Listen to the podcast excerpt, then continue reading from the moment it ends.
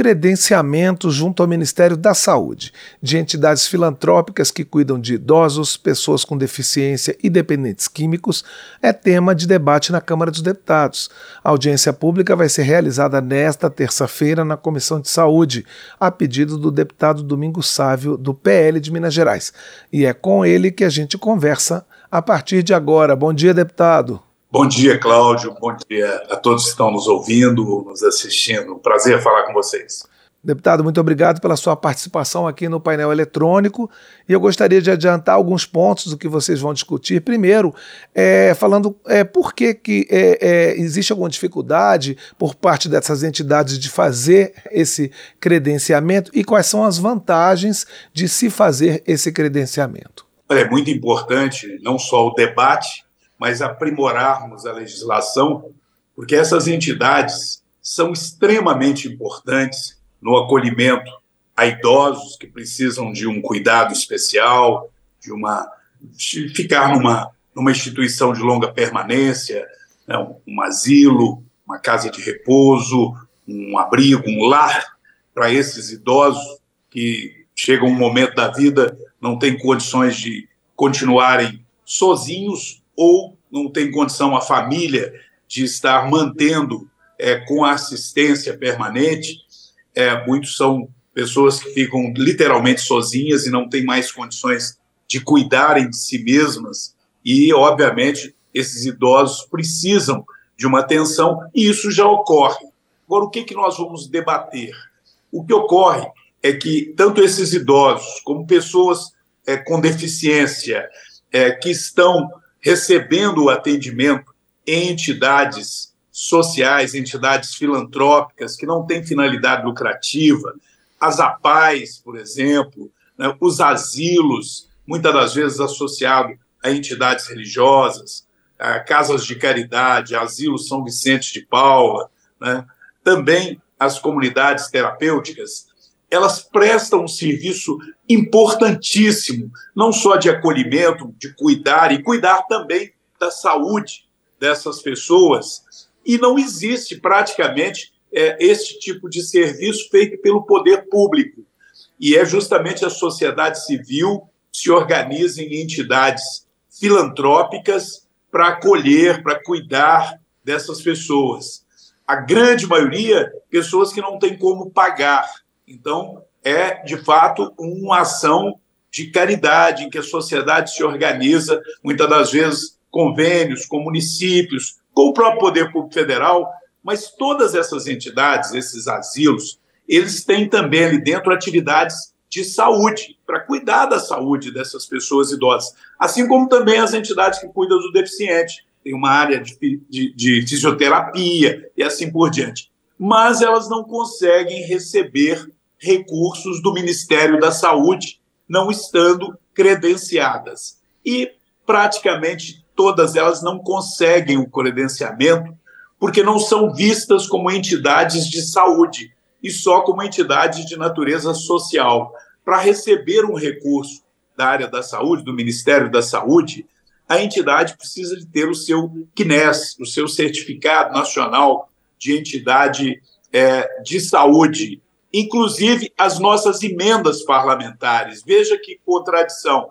Uma entidade é exigida que ela tenha é, a sua aprovação na vigilância sanitária, é exigido dela, inclusive, a presença de profissionais da área de saúde. É, para uma APAI que cuida de crianças com deficiência, ela tem que ter ali psicólogo, fisioterapeuta, fonoaudiólogos, profissionais da área de saúde, assim também como uma casa de longa permanência de idosos. Ela tem que ter ali uma enfermaria.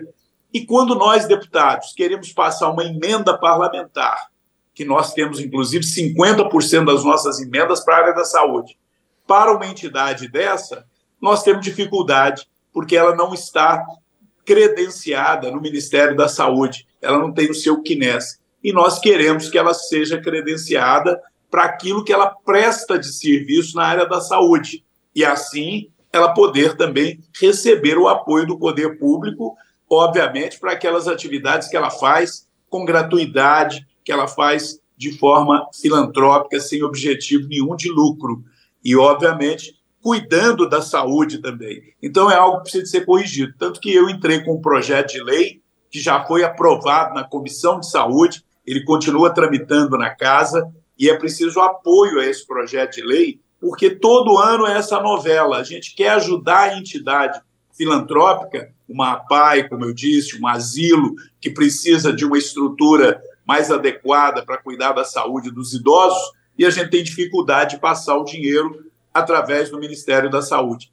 Esta audiência pública vai reunir gente representando do Ministério da Saúde, do Ministério da Cidadania, das APAES, de entidades filantrópicas, também de comunidades terapêuticas. É uma luta passar um dinheiro para uma comunidade terapêutica cuidar né, da saúde daqueles seus internos. E nós precisamos de dar essa atenção a essas entidades. Agora, deputado Domingos Sávio, então a solução é mudar a lei para que essas entidades sejam reconhecidas também como entidades de saúde e possam receber esse recurso. Que receptividade que você já tem em relação a isso junto ao governo federal? Você já tem algum retorno de que isso é viável fazer essa mudança? Olha, é, todas as vezes que nós estamos tendo a oportunidade de explicar com mais clareza o que é, a gente recebe o apoio. Foi unânime a aprovação do meu projeto na Comissão de Saúde.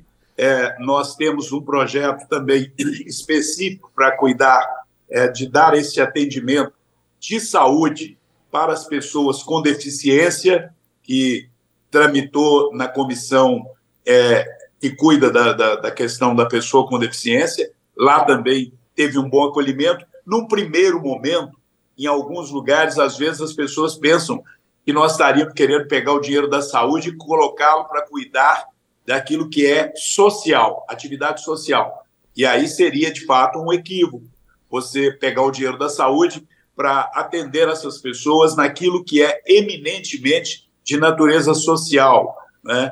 Mas não é isso. É que uma pessoa idosa, numa casa de longa permanência, ela precisa de atendimento de saúde e não tem como, muitas das vezes, levá-la a um posto de saúde. Né? O serviço do SUS não vai até a unidade de saúde. E se essa unidade de saúde, ela, ou melhor, esta, esta não vai até esta casa de longa permanência de idosos, esse asilo. E se lá tem uma enfermaria, se lá tem uma enfermeira e é obrigado a ter, é razoável que a gente leve recursos da área da saúde para manter esse serviço. Da mesma forma, a pessoa com deficiência, numa APAI, por exemplo, ela tem que ter uma sala de fisioterapia, tem que ter equipamentos, tem que ter profissionais de saúde. Então, o que é importante nesta audiência pública é demonstrar com clareza que o que nós queremos é que aquilo que é atendimento da área de saúde, que é feito nas casas de longa permanência a idosos, casas de longa permanência sem fins lucrativos, filantrópicas, que estão substituindo aquilo que o poder público teria que fazer e que não faz. Da mesma forma, para a pessoa deficiente, aquilo que o poder público teria que fazer, acolher essa pessoa deficiente, dar a ela condições de buscar uma reabilitação, uma integração com a sociedade, um tratamento apropriado para os problemas de saúde que estão associados àquela deficiência, essas entidades existem e é razoável que o poder público seja parceiro delas. Eu não estou dizendo pegar o dinheiro para cumprir a função social que aí a gente faz através do Ministério da Cidadania e a própria sociedade se une através da filantropia e acolhe. Então, é importante o debate para deixar isso claro e aí a gente tem êxito nos projetos de lei de minha iniciativa, que preocupa com o idoso, que preocupa com a pessoa com deficiência, que preocupa com o dependente químico, e com isso eu quero que essas pessoas né, sejam também, é, tenham o olhar e o amparo do poder público. Não fiquem ali só na dependência da caridade de alguém, de uma entidade filantrópica, que mesmo o deputado querendo ajudar, ele tem dificuldade de passar a sua emenda na área da saúde, ou de buscar, junto ao Ministério da Saúde, um, um apoio né, para aquele serviço que essa entidade presta e que está é, atendendo né, a sociedade. Este é o painel eletrônico e nós estamos conversando com o deputado Domingos Sávio, do PL de Minas Gerais, sobre uma audiência pública que acontece nesta terça-feira e que vai discutir a, o credenciamento junto ao Ministério da Saúde de entidades filantrópicas que atendem a vários grupos específicos da população. Deputado, o senhor tocou num ponto no início da entrevista que eu queria explorar mais um pouco, que é esse fato de que, é, apesar de a gente ter esses grupos mais vulneráveis, a gente tem pouquíssimas entidades públicas para atendê-los. Essas entidades filantrópicas, como o senhor bem disse, acabam fazendo o papel do, do, do, que o Estado não faz. Como é que se pode, enfim, é importante é, apoiar as entidades filantrópicas, mas como se pode, paralelamente, estimular que o Estado né, tenha, por exemplo, é, entidades de acolhimento de idosos públicas, ou entidades de, de, de, acolhimento de pessoas com deficiência, ou mesmo de tratamento dos dependentes químicos é, é pública, né, dinheiro público para é, investir nas próprias entidades. Eu vou te dar um exemplo concreto que eu vivi, que nós vivemos recentemente em Divinópolis, Minas Gerais, cidade que eu vivo com a minha família, onde eu fui vereador, fui prefeito, conheço bem a realidade. Em Divinópolis, nós temos algumas instituições de longa permanência, é, instituições de caridade, portanto, filantrópica, que cuida de idosos que não têm é, condições de continuar vivendo com a família, ou não tem família, ou a família não tem condições de cuidar dele, e ele não tem como cuidar de si próprio. Isso existe em várias cidades. Essas instituições sempre existiram lá e sempre existiram como instituições filantrópicas, não do poder público. Não tinha, não tinha e não tem nenhuma fala assim, essa aqui é da prefeitura, ou essa é do governo do estado ou do governo federal. E esse serviço precisa ser feito, é uma questão humanitária fundamental. Pois bem, recentemente, né, uma das mais tradicionais, mais antigas né, instituições de longa permanência, de caridade, né, filantrópica da cidade, foi fechada pela vigilância sanitária. E aí virou um pesadelo. O que fazer com os idosos? Foi feito o um alerta que iria fechar a instituição iria fechar. Parou de receber novas internações e teria que arrumar uma forma de dar uma destinação aos internos, muitos deles sem ter para onde ir. E por que, que ia fechar? Porque as condições sanitárias não eram adequadas para a saúde dessas pessoas. E olhe que eu tinha mandado emendas da área social do Ministério da Cidadania para adquirir é, equipamentos para lavanderia, para adquirir, é, para fazer uma pequena reforma, para poder é, adquirir equipamentos para a cozinha, que estão associados esses recursos à área social, a dar uma condição digna para aquelas pessoas e o Ministério da Cidadania nos atende com isso. Mas para o custeio da saúde, que é o que fica mais caro, para pagar enfermeira, para pagar médico, remédio, que essas pessoas dependem de remédio, para manter uma enfermaria em condições adequadas, é, dentro do que a vigilância sanitária exige, não havia dinheiro. E aquilo foi deteriorando. E aí o poder público municipal foi obrigado a assumir essa casa de caridade, porque a filantropia não dava conta.